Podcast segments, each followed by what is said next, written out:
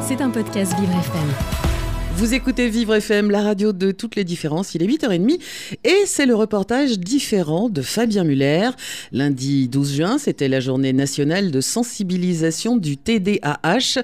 Dans les écoles, l'association TDAH pour une égalité des chances en a profité pour faire connaître ces troubles aux enseignants.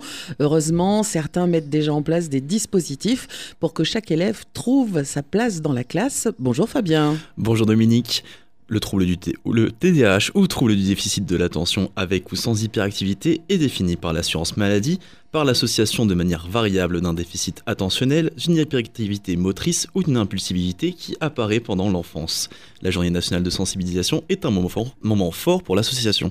Donc, je suis Stéphanie Jacquet, présidente de l'Association nationale TDAH pour une égalité des chances. Alors, bah, l'objectif, c'est vraiment de faire avancer la cause. Donc, c'est-à-dire qu'on interpelle régulièrement le gouvernement pour euh, bah, demander de la formation, par exemple, au niveau du personnel éducatif, des prises en charge, des rééducations recommandées par la haute autorité de santé qui ne sont pas remboursées par la sécurité sociale. On accompagne également les familles. On a créé euh, en 2021 la journée nationale de sensibilisation au TDAH qui a lieu chaque année depuis 2021 euh, le 12 juin. Le but c'est vraiment de sensibiliser et informer euh, bah, tout public. Il y a eu pas mal d'événements, il y a eu des conférences, il y a des marches qui sont organisées, des rencontres de familles et on a eu une énorme mobilisation aussi des familles qui ont informé les écoles dans les lieux d'accueil, les commerces. Et l'objectif, c'est vraiment de faire changer de regard sur ce trouble et comprendre qu'il s'agit d'un trouble du neurodéveloppement et non pas d'une carence éducative. Le reste de l'année, Stéphanie Jacquet et son association ont de précieuses recommandations pour les enseignants pour aider les enfants porteurs d'un TDAH à suivre le rythme imposé par l'école. Alors, bah, disons que pour euh, en fait un élève qui a un TDAH, euh, ses difficultés ne sont pas des ses aptitudes intellectuelles, euh, c'est surtout la manière d'apprendre. C'est-à-dire qu'un enfant, plutôt que de passer sa journée à se dire je ne dois pas bouger sur ma chaise, donc si on lui permet euh, le mouvement, c'est-à-dire lui donner des petites missions, euh, que ce soit effacer le tableau, aller faire des photocopies, aller transmettre des documents, euh, et puis aussi permettre le mouvement, puisque le permettre le mouvement, bah, finalement, c'est naturel et ça permet de capter l'attention, recapter l'attention. Euh, donc ça peut être par exemple de mettre en place des chambres à air usagées sur les pieds de table de bureau. Euh, ça permet de canaliser l'impulsivité et l'hyperactivité.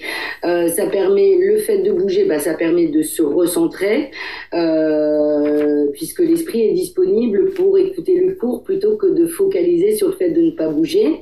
Il existe aussi d'autres moyens, hein, qui sont par exemple des tabourets dynamiques, euh, des vélos bureaux. À l'école Sainte-Marthe, cette institutrice a mis en place ces mécanismes dans sa classe flexible. Cette classe doit rendre les élèves acteurs de leurs apprentissages et de faire de l'école un lieu où l'on se sent bien.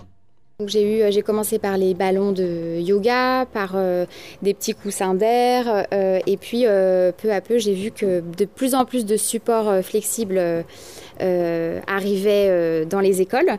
Et j'ai découvert le vélo bureau en 2020 et euh, il a été le, préféré de mes élèves, le support préféré. Et en plus, il permet vraiment d'accompagner activité et, et travail. Pour mettre ces outils en place, elle a le soutien de Nathalie Riffet, directrice de l'établissement. C'est une classe que les enseignants euh, aiment beaucoup dans, le principe. Après, euh, ils, ne sont pas tous prêts à, se lancer euh, dedans. par contre, ils, mettent en place des choses pour les enfants, justement TDAH et, ou autres besoins éducatifs particuliers, pour leur permettre, avec des aides-tools, avec des, des, vélos bureaux, avec des choses qui sont adaptées à des enfants différents. non, on a d'autres dispositifs. Cette classe-là, elle a un vélo bureau puisque c'était une demande de l'enseignante auquel j'ai accédé. Après, les autres n'en ont pas manifesté l'envie. En revanche, ils ont d'autres dispositifs, ils ont des ballons, ils ont des euh, sièges à picot, ils ont des, euh, je vous dis, d'autres dispositifs euh, d'assises. et parfois, même les enfants, ils peuvent être par terre, ils peuvent être dans un coin bibliothèque pour travailler. on n'est pas rigide, en fait, sur la manière dont on travaille dans cette école. Alors ça sert à décharger vraiment leur énergie et à permettre qu'ils continuent de travailler malgré leur énergie débordante. Peut-être qu'un jour, tous les écoliers auront des pédales sous leur bureau pour faciliter leurs apprentissages et soyons fous, alimenter leur classe en électricité. Et pourquoi pas C'était un podcast Vivre FM. Si vous avez apprécié ce programme, n'hésitez pas à vous abonner.